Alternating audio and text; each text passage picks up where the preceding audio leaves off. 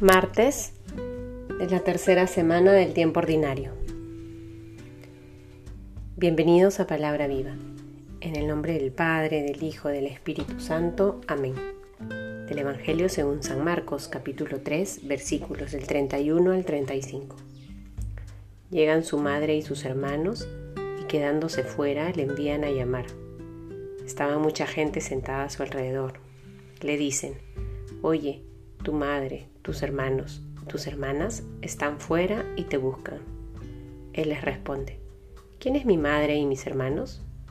Y mirando en torno a los que estaban sentados en corro a su alrededor, dice, estos son mi madre y mis hermanos. Quien cumpla la voluntad de Dios, ese es mi hermano, mi hermana y mi madre. Palabra del Señor. Escuchamos este texto que nos narra Marcos en donde Jesús evidencia de una manera muy clara que es aquello que fortalece este vínculo familiar en esta nueva familia que ha fundado Jesucristo por encargo del Padre. Mi madre y mis hermanos son quienes cumplan la voluntad de Dios. El Señor nos invita entonces en este día a tomar conciencia de esta invitación en la que nos promueve el deseo sincero de cumplir la voluntad del Padre.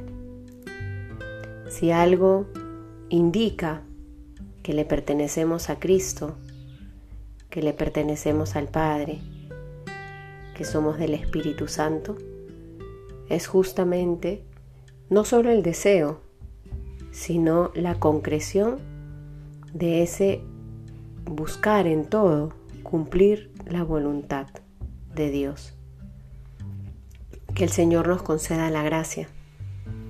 Ah, por un lado, para alegrarnos de esta invitación que nos hace el día de hoy al reconocer que somos invitados a ser parte de su familia por otro lado que esa alegría y gratitud nos lleve en todo a asumir con responsabilidad y madurez el deseo sincero de cumplir la voluntad del Padre todos los días de nuestra vida. Que siempre busquemos su voluntad y que con su gracia podamos concretarla, que nuestra búsqueda se haga real al adherirnos y a abrazar lo que Dios quiere de nosotros en todo momento. En el nombre del Padre, del Hijo, del Espíritu Santo. Amén.